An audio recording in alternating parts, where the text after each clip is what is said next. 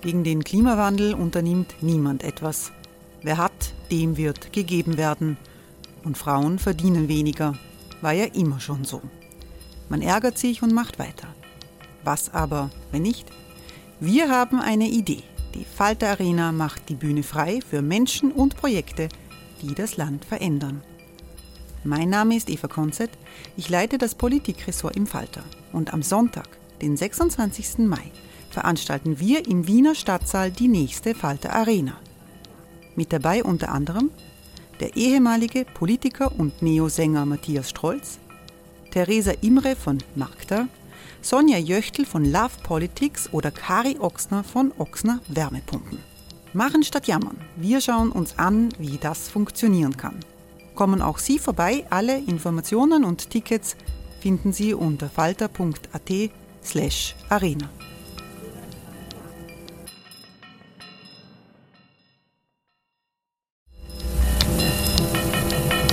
Falter-Podcasts werden durch Werbung unterstützt.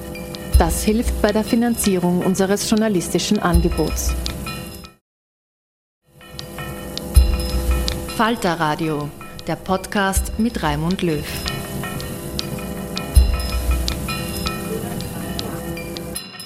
Herzlich willkommen, meine Damen und Herren, zu dieser Sonderausgabe des Falter Radio. Wir wollen Ihnen heute einen Überblick über die Ukraine-Krise bieten und über den Angriffskrieg Russlands. Mein Name ist Florian Klenk, ich bin der Chefredakteur des Falter und ich habe mit Raimund Löw, der normalerweise das Falter Radio präsentiert, ausnahmsweise die Rollen getauscht, weil wir heute auf seine außenpolitische Expertise nicht verzichten wollen. Raimund, dieses Gespräch wird am Montag, den 28. Februar, am späten Nachmittag aufgezeichnet. Du warst langjähriger ORF-Korrespondent in Moskau, in Washington und in Peking und bist immer noch bestens vernetzt in die geopolitische oder außenpolitische Expertengemeinschaft.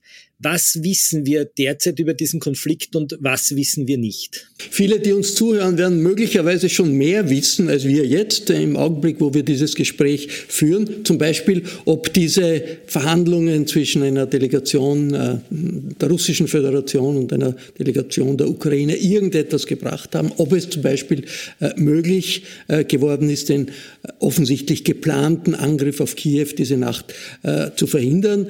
Das sind alles Dinge, die wissen wir nicht im Detail. Aber wir wissen das große Bild. Und das große Bild ist verstörend. Das große Bild ist so, dass man, wenn man mal Geschichtsbücher schreiben wird über unsere Zeit, diesen 24.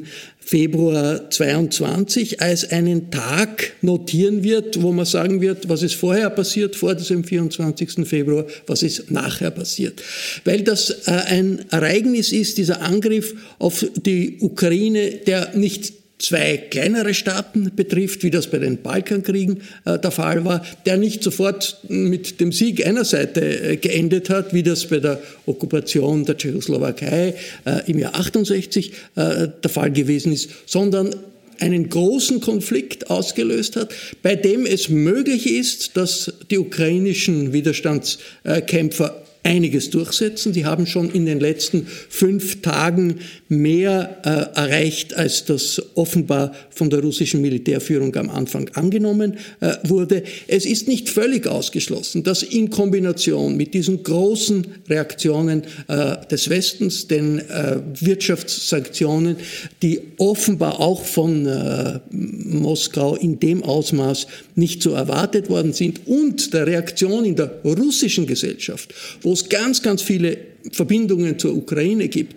wo viele Leute, auch Leute, die eigentlich Putin treu sind und dem Kreml glauben, in der Regel große Zweifel haben und es einen Slogan gibt, der greift. Das ist der Slogan Friede, Nein zum Krieg. Und die russische Gesellschaft will keinen Krieg äh, und wird jetzt von dieser Führung, von dieser Putin-Führung in einen großen Krieg hineingeführt mit unmittelbaren Konsequenzen auf das Alltagsleben äh, in Russland. Und das ist eine Situation, die sehr viel ändert in Europa und in der Welt. Daher dieser 24. Februar wird in die Geschichte eingehen.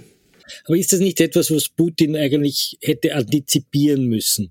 Äh, man kann ja nicht davon ausgehen, dass Putin mit diesem Szenario nicht gerechnet hat. Hat er sich einfach verkalkuliert, dieser, dieser einsame und vielleicht verrückt gewordene Mann im Kreml? Oder ist das einfach eingepreist worden in seine Strategie, in seinen Angriffskrieg? Es hatte in der Kreml-Führung bei Putin in den letzten Jahren so etwas wie eine Selbstradikalisierung äh, gegeben. Der äh, hat vor 20 Jahren, wie er von Jelzin übernommen hat, etwas seiner Gesellschaft, seinem Volk gebracht, was die durchaus geschätzt haben. Das war ein gewisses Niveau der Stabilität. Die Jelzin-Jahre waren chaotisch, da gab es ein Durcheinander, es gab den Krieg gegen Tschetschenien, äh, der nicht von Jelzin erfolgreich äh, geführt werden konnte. Und das hat der Putin planiert. Der hat ist brutal vorgegangen gegenüber Tschetschenien, hat Grozny platt gemacht, hat dort eine äh, Regierung errichtet, ein autoritäres, diktatorisches System, das ihm aber eng verbunden ist. Und für die breite Bevölkerung, russische Bevölkerung, hat es langsam eine Stabilisierung gegeben, für, für Mittelschichten einen gewissen Wohlstand. Und das ist jetzt durch die Art der Außenpolitik äh, des Putin in Frage gestellt. Denn die, es geht um die Ukraine vor allem, aber es geht vor allem, äh, es geht darüber hinaus darum, ein Rollback äh, zu machen gegenüber all den Errungenschaften der demokratischen Revolutionen von 89 und die Ukraine ist da der, Schlüssel, ist da der Schlüsselbereich. Hat Putin, äh, das hat die Kreml-Führung das eingeschätzt? Äh, es ist auf jeden Fall so, dass man in den letzten Jahren festgestellt hat, auch im russischen System, dass um Putin sich eine Gruppe von Sicherheitsleuten, Geheimdienstleuten immer mehr abgesondert hat von der äh, russischen Gesellschaft und offenbar einen Bezug zur Realität äh, bis zu einem gewissen Grad äh, verloren hat. Und das, glaube ich, ist, sieht man ganz deutlich an der Art und Weise, wie Putin in den letzten Tagen, nicht nur jetzt, aber auch schon vorher, die Nuklearstreitmächte äh, Russlands ins Spiel bringt. Äh, wir erinnern uns vor dem Angriff zwei Tage vorher Nuklear, mit, ist mit Nuklearraketen ein Test durchgeführt worden. Hat jetzt äh, erklärt, er wird äh, die äh, Nuklearstreitkräfte in einen höheren Bereitschaftszustand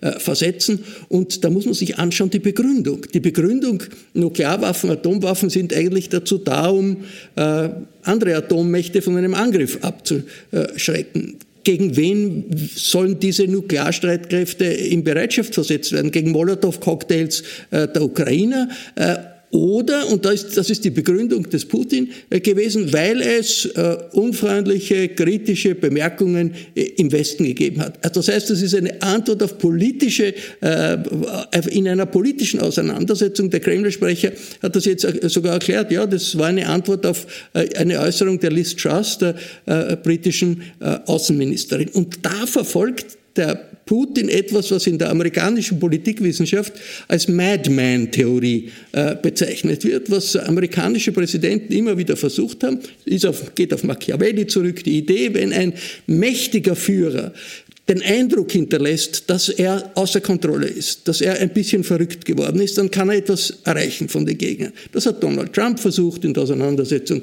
mit Nordkorea, das hat früher auch äh, Johnson äh, versucht gegenüber den Nordvietnamesen und das wird jetzt umgedreht. Das versucht offensichtlich äh, der Kreml-Führer in dieser Auseinandersetzung und das ist wahnsinnig gefährlich, denn jede äh, Drohung mit dem gesamten Militärpotenzial der zweitgrößten Supermacht dieser Erde kann Folgen und Konsequenzen haben, die äh, auch der, der die Drohung einmal ausspricht, äh, dann nicht mehr unter Kontrolle haben kann. Und da ist das Gefühl, da hat sich die Führung um Putin hat ein Eigenleben entwickelt, lebt in einer eigenen Welt und das ist die große Gefahr, dass äh, es daher auch so schwer sein wird, das wieder einzufangen, was da in der Ukraine passiert. Was wäre denn jetzt eine mögliche Exit-Strategie für Putin? Jetzt hat man gehört, heute gab es Gespräche auch mit ähm, äh, Emmanuel Macron, der darauf hingewiesen hat, dass die Zivilbevölkerung ähm, nicht beschossen werden soll. Putin soll darauf gesagt haben, er wird das in Erwägung ziehen. Wie kann denn eine Exit-Strategie, eine gesichtswahrende Strategie für den russischen Präsidenten noch aussehen? Das sind äh, alles, äh, werden alles Varianten, die auch vorher schon zur Diskussion gestanden sind. Eine Bestätigung, dass äh, die Ukraine kein Territorium sein wird, von dem irgendeine Art von Bedrohung durch die NATO ausgehen wird die Diskussion über einen Neutralitätsstatus, die Diskussion darüber, dass es eine Autonomie der russischsprachigen Gebiete geben soll. Das war alles vorher am Tisch. Das ist aber jetzt durch diesen Angriffskrieg äh, behaftet mit einer Vorstellung, ja, die Ukrainer haben kapituliert. Also zum Beispiel die Frage der Neutralität, die, bis zu einem gewissen Grad hätte man das früher diskutieren können. Wenn das jetzt unter dem äh, Druck der amerikanischen, der, der, der russischen Bomber, der russischen äh, Panzer äh, zur Diskussion gestellt wird, wird das einen, einen völlig anderen Stellenwert haben. Äh, ich glaube, es entscheidend wird sein äh, die Reaktion in der russischen Bevölkerung. In der russischen Bevölkerung, das sind jetzt nicht nur äh, Demonstrationen in den Städten, auf den Straßen. Die sind wichtig, die sind durchaus nicht klein, äh, aber die sind Ausdruck einer Stimmung, die anders ist als bei der Eroberung der Krim. Äh, wie die Krim erobert wurde, hat so etwas wie eine äh, patriotische, nationalistische Stimmung gegeben. Das hat den Putin genützt. Die Vorstellung war, der Krim war eigentlich immer russisch und das ist nur von Khrushchev an die ukrainische Sowjetrepublik geschenkt worden. Das war illegitim und da hat es Zustimmung gegeben. Das ist jetzt völlig anders. Und man sieht diesen Widerstand gegen den Krieg in den Eliten, in den russischen Eliten im engsten Kreis rund um Putin die äh, Angehörigen, die in die Öffentlichkeit gehen und sagen, äh, Friede, Friede, äh, ein Ende dieses Krieges. Oligarchen, die als Putin treu äh, bekannt äh, sind, haben sich äh, distanziert von dieser Art der Vorgehensweise. Und da kann es natürlich sein, das muss man hoffen, dass im Kreis um, um Putin irgendjemand einmal sagt, stopp, machen wir einen Waffenstillstand, suchen wir nach einem Kompromiss. Das Problem ist, dass Putin ein Alleinherrscher geworden ist. Viel mehr Alleinherrscher, als das je ein Generalsekretär der Kommunistischen Partei der Sowjetunion war. Ein Generalsekretär musste sich immer dem Politbüro gegenüber rechtfertigen und wie das Politbüro nach der Kuba-Krise das Gefühl gehabt hat, der äh, Nikita Khrushchev, der ein großer Reformer war, ein Entstalinisierer war, äh, ist nicht äh, wirklich jemand, dem man vertrauen kann, dass er nicht Abenteuer eingeht, ist er abgesetzt worden den Putin abzusetzen wird sehr, sehr schwer. Gibt es irgendwelche Checks and Balances in der russischen, im russischen politischen System? Du hast die Oligarchen angesprochen, die sich jetzt laut zu Wort melden, ähm, einer, einer nach dem anderen. Aber gibt es irgendeine Kontrolle, die Putin intern haben kann, abgesehen von den, von den nächsten Verbündeten? Es ist äh, Russland ein autoritär geführtes Land. Es ist Russland äh, ein Land, das mit einer, von einer nationalistisch-autoritären, populistischen Ideologie, äh, die Putin verbreitet, geführt wird. Aber es ist nicht total durchorganisiert totalitär. Das ist nicht Nordkorea. Und man sieht das auch jetzt. Also es gibt die russischen Fernsehkanäle, ein ein russischer Fernsehkanal, der mir jetzt aufgefallen ist, Dost äh, im, im, Internet. Da werden ähm, äh, Väter von äh, Soldaten, die in der Ukraine festgenommen worden sind, äh, werden befragt, habt ihr gewusst, dass euer Bub in der Ukraine ist? Und, und, und die sagen, um Gottes Willen, nein, wussten wir überhaupt nicht. Da äh, hieß es, das sind nur irgendwelche Manöver.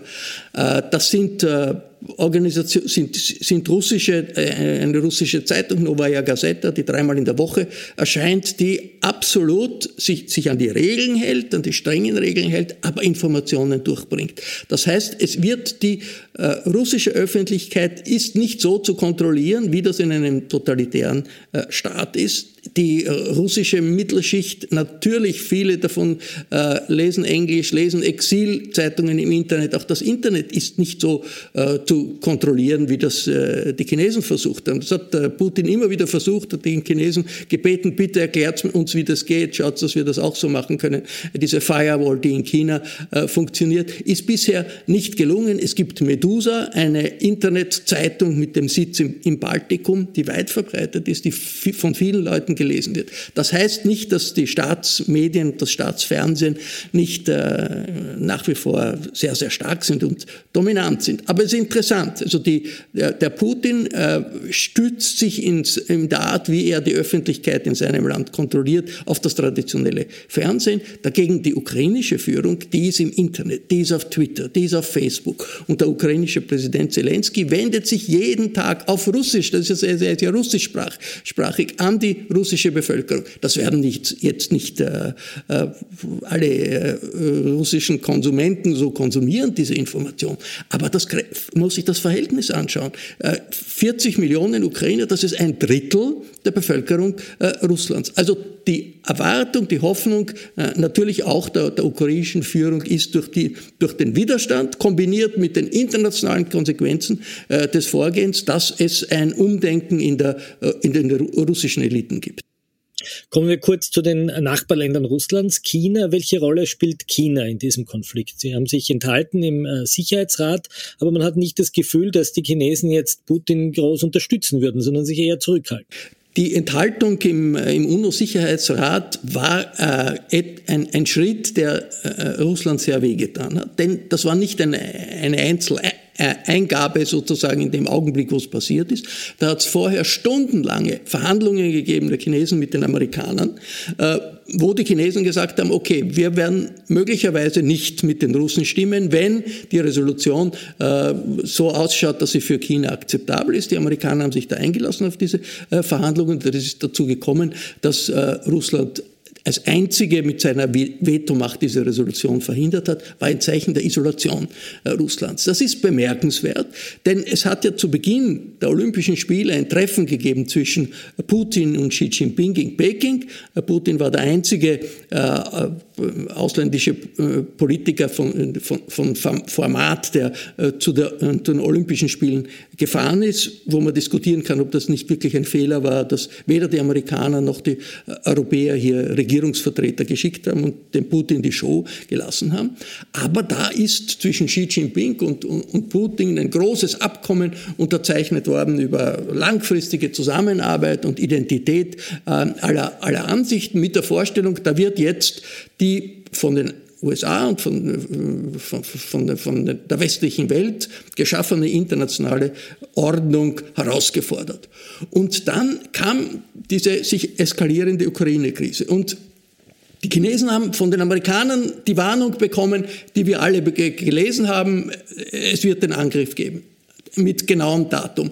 Und die Chinesen haben die Russen gefragt, stimmt das? Ist, stimmt das, dass ihr einen Angriff plant? Und äh, die Russen haben die Chinesen genauso angelogen wie alle anderen und gesagt, nein, nein, das stimmt nicht, das ist nur blödsinnige CIA-Propaganda, das sind alles nur Manöver und vielleicht ein bisschen Show dabei. Und dann hat sich herausgestellt, das war eine Lüge. Und die chinesische Führung mag eines nicht, äh, so belogen werden, dass das so ausschaut, dass sie schlecht ausschauen gegenüber der eigenen Öffentlichkeit. Das heißt, Xi Jinping muss sich jetzt ein bisschen rechtfertigen. Wieso hat man ähm, dem äh, Putin so geglaubt? Es ist eine Grundidee der, der, der chinesischen Außenpolitik immer die Souveränität der Staaten, die Unangreifbarkeit der Souveränität der Staaten, dass da plötzlich jetzt ein großer kommt und einen, einen kleinen, schwächeren frisst, äh, wie in dem Fall äh, Russland, Ukraine. Das wird auch ganz offiziell nicht unterstützt. Das sagt die, die äh, chinesische Führung sagt, wir unterstützen diese Aktion nicht. Gleichzeitig versucht man natürlich diese Allianz mit Putin zu halten und dann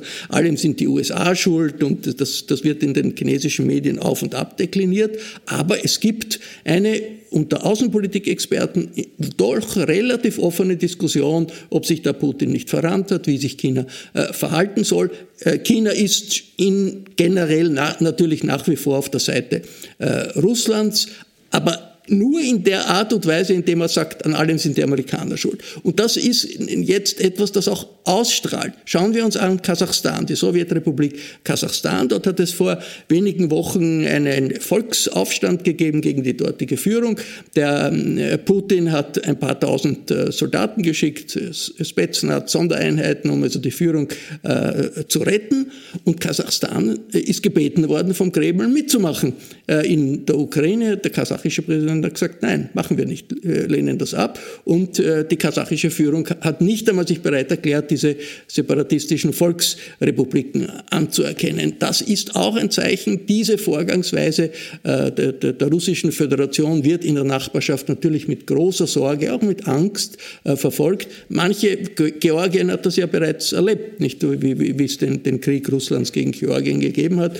Dort sind zwei Regionen, Abchasien und Südossetien, jetzt nach wie vor russisch besetzt. Moldau, äh, der, kleine Staat äh, an, der, an der Grenze der Europäischen Union, ebenfalls ein Teil Transnistrien äh, von Russland äh, besetzt. Das jetzt als Pattern, wenn man sich denkt, Russland ist ein Staat, der einfach ein Rollback der politischen Entwicklung und der Grenzen der letzten Jahrzehnte schaffen will, auch mit militärischer Gewalt, auch durch die Drohung von äh, Atomwaffen, so setzt das viele in Angst und Schrecken. Kommen wir kurz äh, nach Europa. Die Europäische Union hat jetzt doch relativ schnell, sogar äh, zusammen mit der Schweiz, diese harten Wirtschaftssanktionen verhängt. Ähm, dazu zwei Fragen. Ist das wirklich der Beginn einer neuen europäischen Ära des Zusammenhalts, auch auf militärischer, nicht nur auf wirtschaftspolitischer Ebene? Ähm, und äh, was bedeutet das sozusagen auch im Verhältnis zu Russland? Es ist in Europa interessant. Es wird immer diskutiert, es gibt unterschiedliche Interessen, es ist ein bisschen chaotisch. Äh, aber wenn es wirklich ganz, ganz um die Existenz geht, dann rücken die Europäer zusammen rücken enger zusammen. Das war in der Euro-Krise so, das war bei anderen Auseinandersetzungen so und das sieht man jetzt auch hier äh, äh im Bereich äh, der Sicherheitspolitik, auch im Bereich der Flüchtlingspolitik. Schauen wir uns das an. Seit Jahren ist diskutiert worden, äh, was jetzt die Visegrad-Staaten, die wollen unter keinen Umständen noch nur einen einzigen Flüchtling äh, übernehmen. Äh, Orban hat Anti-Flüchtlingsgesetze gemacht, die vom Gerichtshof kritisiert worden sind. Er hat nichts geändert. Polen unter keinen Umständen Flüchtlinge aus Weißrussland. Das ist innerhalb von 48 Stunden gekippt und äh, man einigt sich darauf, äh, eine gemeinsame Flüchtlingspolitik zu machen. Ist eigentlich. Hat sogar den Eindruck, dass die Polen und die Ungarn einen ganz besonders sich hervortun in der Aufnahme von Flüchtlingen und, und besonders gut organisieren. Die Bilder vom Bahnhof im Schemischl erinnern ja fast ein bisschen an die Bilder vom Westbahnhof im Jahr 2015, wo sich Leute organisieren und, und Hilfe organisieren. Wie ist das zu erklären? Absolut. Das ist äh, äh eigentlich ein bisschen etwas Befreiendes, dass sozusagen die Idee der Unmenschlichkeit und die Idee und die, und die Zeit der Anti-Flüchtlingspolitik Flüchtlingspropaganda, die wir ja auch in Österreich erlebt haben über viele Jahre, dass die vorbei ist in der Notsituation. Das hat man jetzt über Bord geworfen und äh, praktiziert etwas, was, was wir, in Österreich gesehen haben während der Ungarn, während der Ungarn-Krise und ganz, ganz richtig im Jahr äh, 2015. Das sind, ist eine ähnliche Reaktion der Menschlichkeit, der Humanität. Wird viele Probleme natürlich äh, wird es geben. Das, das Ausmaß ist möglicherweise sehr, sehr groß.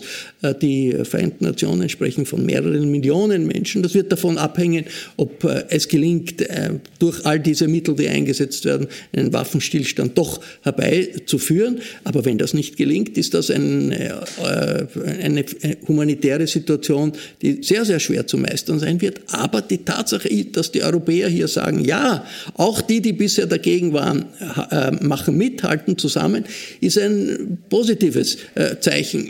Es verschwindet nicht alles. Also es berichten zum Beispiel ähm, Afrikaner, die, die aus der Ukraine nach Polen wollen, nach Ungarn wollen, dass sie nicht durchgelassen werden sagt der Präsident Nigerias. In China gibt es eben solche Meldungen. Das chinesische gibt einige tausend chinesische Arbeiter in äh, der Ukraine, die wollen jetzt flüchten und die lässt man nicht durch, wenn man sagt, na, es ist nur für die äh, Ukrainer. Also da sind Elemente des Rassismus natürlich da. Aber Grund, der Grundreflex, Menschlichkeit zu organisieren und in einer Notsituation menschlich zu agieren, ist vorhanden und das ist eigentlich ein gutes Zeichen für Europa. Blicken wir noch ganz kurz auf Österreich. Österreich war ja das Land, das sich sozusagen im Umgang mit Putin Äh, manchmal fast ein bisschen lächerlich verhalten hat. Wir erinnern uns an das Knicksel der Frau Außenministerin und dann das Stamperl bei den Olympischen Spielen und dann die äh, Witze, die der Wirtschaftskammerpräsident Leitl gemacht hat. Also man hatte irgendwie das Gefühl, das ist ein bisschen ein, ein österreichisches Schlaucherltum im Umgang mit Putin.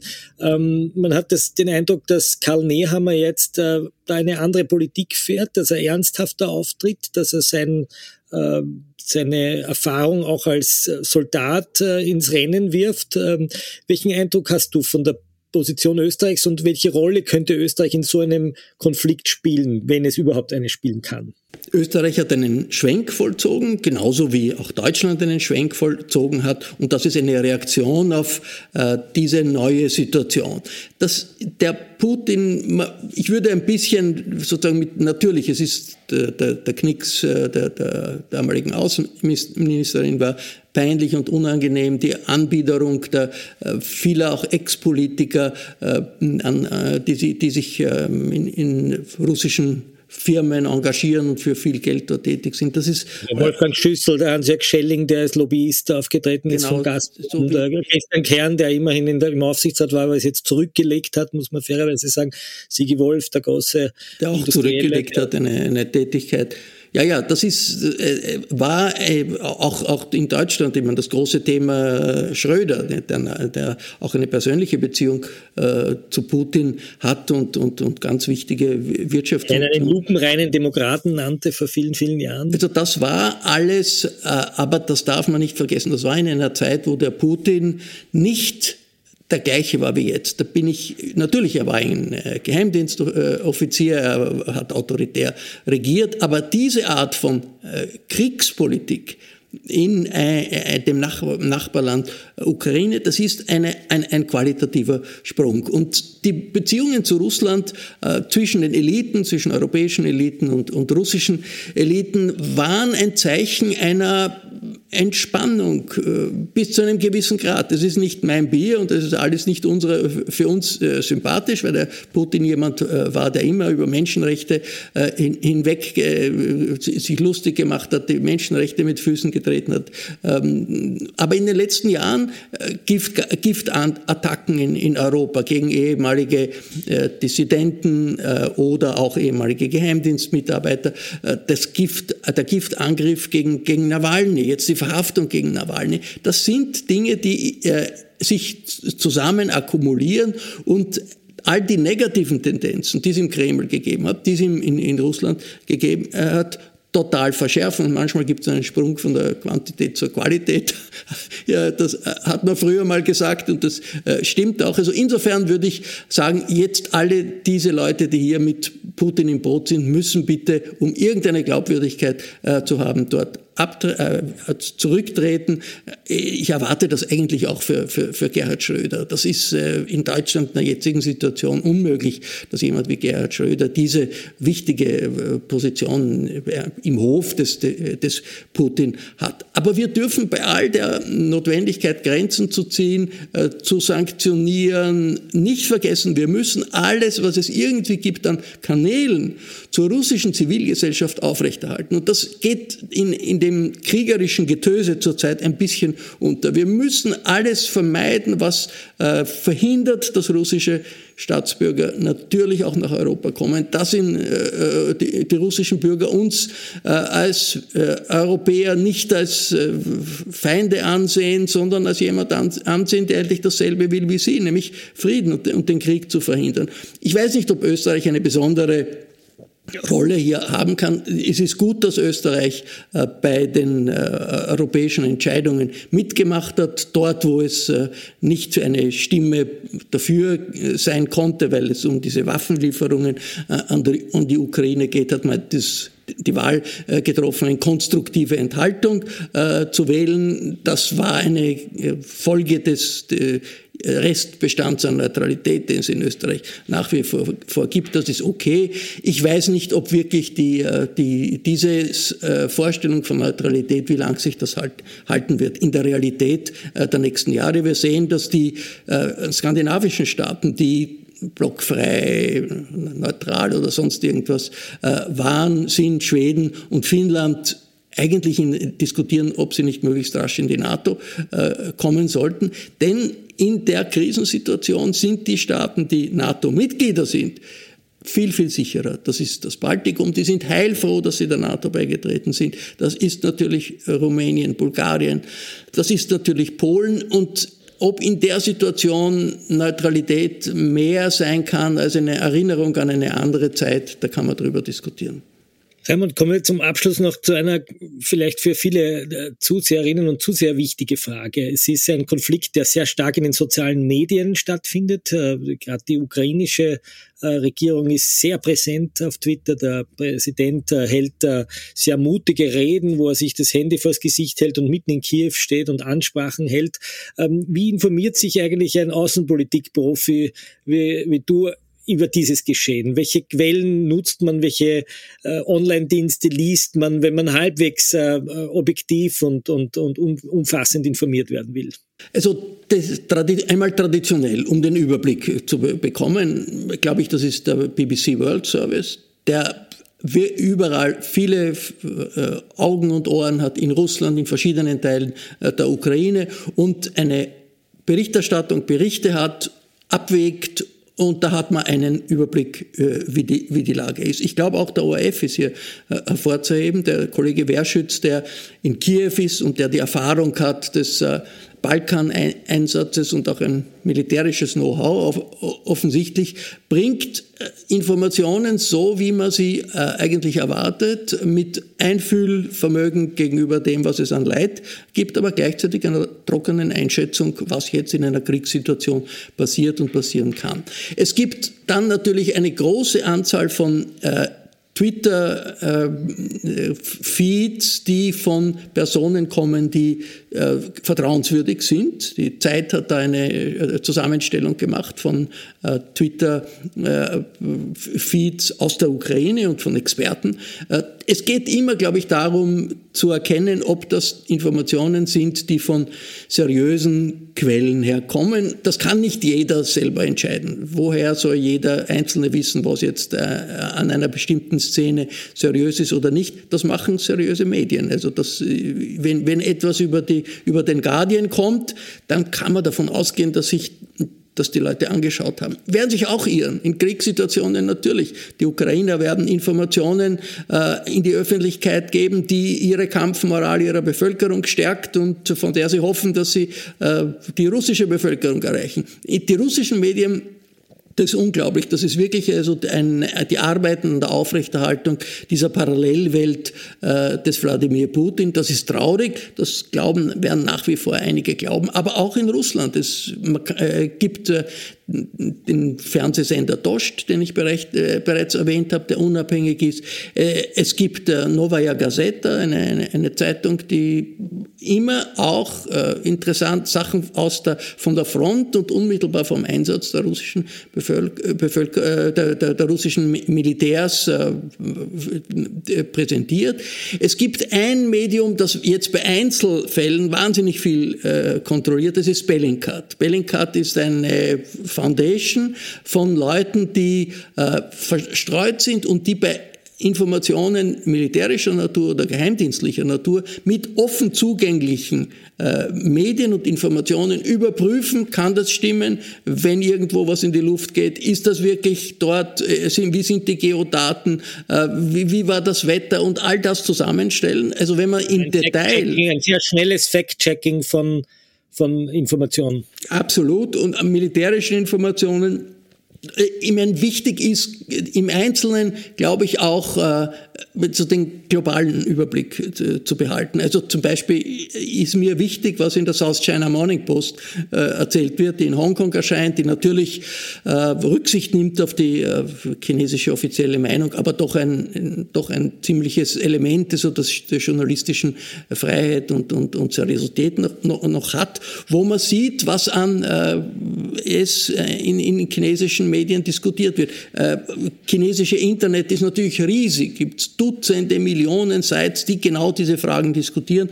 Es gibt da Zusammenfassungen, bei denen man verfolgen kann, auch durchaus jeden Tag, in welche Richtung äh, geht's. Es ist ein ziemlich aufwendiger Job, äh, zu versuchen, hier up-to-date zu sein, aber es zahlt sich aus. Kommen wir noch zu einer kurz, vielleicht kurz zu beantwortenden Frage. Es gibt ja Bestrebungen, dass man RT News, also den staatlichen Propagandasender, der auf Deutsch sendet äh, oder auf Englisch sendet in, in, im Westen, dass man den abdreht, dass man also eine Art Zensur erhebt. Äh, ist das eine sinnvolle Maßnahme? Ist es wichtig, dieses äh, Deplatforming vorzunehmen für russische Propaganda oder ist das im Gegenteil ein Verrat an der Meinungs- und Informationsfreiheit der Bürger, dass die eben auch lesen können, was auf RT News steht? Es ist eine Reaktion für eine Ausnahmesituation. Ich habe meine Zweifel, dass das eine kluge äh, Reaktion ist. Es ist so ähnlich wie zu sagen, äh, es darf nicht Aeroflot mehr über äh, europäischen Luftraum fliegen und das, die Reaktion ist, dass europäische Airlines nicht mehr durch russischen Luftraum fliegen können. Die Reaktion auf das, das Verbot von RT wird sein, dass die BBC vielleicht oder andere West, äh, westliche Medien in Russland äh, große Schwierigkeiten bekommen. Es ist vielleicht äh, äh verständlich, wenn man sagt, das ist eine de facto Kriegssituation, auch wenn jetzt und eine Desinformations und man in einer Kriegssituation tut man natürlich jemand, der das systematisch ein Instrument der Desinformation ist und nicht, eigentlich nichts mit Information zu tun hat, sondern reine Desinformation ist, will man das äh, stoppen. Ich denke eigentlich, dass äh, unsere Öffentlichkeit stark genug wäre, das auszuhalten äh, und das zu stoppen ist, äh, stellt einen ein bisschen auf die gleiche Stufe mit äh, russischen Maßnahmen, legitime Medien, unabhängige journalistische Tätigkeit in Russland in Frage zu stellen. Also vielleicht wird das noch überdacht, überdacht vielleicht bleibt man, bleibt man nicht dabei. Die Zugriffszahlen in, in RT sind minimal, das sieht kaum jemand, aber es stimmt, das ist ein, äh, Mobilisierung, ein Mittel zur Mobilisierung der prorussischen Kräfte in Europa, von denen es übrigens nicht mehr sehr viele gibt. Das ist ja auch interessant, auch eine Folge äh, der Entwicklung und der Zeitenwende. Das ist immer ein großes Wort, das verwendet wird, aber es stimmt, äh, die da passiert ist. Das hat ja die prorussischen rechtsextremen Regierungen gegeben, Le Pen, die FPÖ, in Italien, die Lega, die jetzt alle große Schwierigkeiten haben und nicht wissen, wie sie sich verhalten sollen, dann das so machen, dass sie halt in den Vordergrund stellen, allem sind die USA schuld und so. Aber mitmachen können sie, offen mitmachen können sie in den meisten Fällen auch nicht. Also das ist, äh, und das war aber ein Kern, für die, ein Kern der Identität dieser Parteien, dass sie gefunden haben, äh, Putin ist toll, weil der ist gegen die äh, äh, Schwule und Lesben und das ist die christliche, nationalistische, autoritäre Weltsicht. Davon Etwas, waren sie begeistert. Strache in Ibiza groß besungen hat, wenn wir uns erinnern. Absolut, ja, ja. Strache wollte, das hat, hat ja erklärt, also das ist eigentlich ein tolles System und wenn man schon, wenn man ent, entweder soll es so sein wie wie, wie, wie, wie Russland oder zumindest so wie Ungarn. Und siehe da, auch Orban in der Situation hat sich völlig eine Kehrtwende gemacht, unterstützt, er war ja auch ein Putin-Versteher, ist ein paar Tage vor dem Angriff nach Moskau gefahren, unterstützt jetzt äh, die Vorgangsweise der Europäischen Union. Also da ist durch äh, den Krieg und den Angriffskrieg hat Putin unter seinen eigenen Sympathisanten, Anhängern wahnsinnig äh, viel äh, verloren. Und seine Isolation äh, wird den Druck äh, auf die russischen Eliten erhöhen, erhöhen, ist aber natürlich auch eine Gefahr, weil jemand, der isoliert ist, aber dann nach wie vor äh, den äh, Atomknopf in der Hand hat und kontrollierte Streitkräfte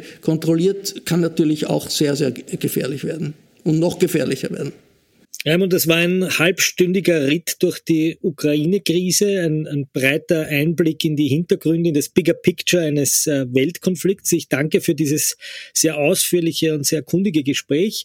Äh, Sie, liebe Zuhörerinnen und Zuhörer, äh, wir danken Ihnen fürs Zuhören, dass wir diesen Podcast möglich machen können, dass wir sehr schnell reagieren können. Das ist auch unseren Leserinnen und Lesern geschuldet, die sich ein Falter-Abo nehmen. Sie erfahren in der äh, diese Woche erscheinenden Ausgabe wieder einen Schwerpunkt. Wir haben Expertinnen und Experten, Fachleute, Intellektuelle, Künstlerinnen, Schriftsteller aus der Ukraine befragt, die uns diesen Krieg äh, aus Kiew erklären. Dazu gibt es einen breiten äh, äh Diskussionsteil im Falter Feuilleton, wo wir auch die in Österreich lebende ähm, Autorin Tanja Maljarczuk wieder besucht haben, um zu fragen, wie es ihr geht. Äh, äh, auch wird es weitere Podcasts geben. Wir danken Ihnen fürs Zuhören und äh, hoffen, dass es diese Woche doch äh, den Frieden möglicherweise bringen kann oder ein Ende dieser Kampfhandlungen.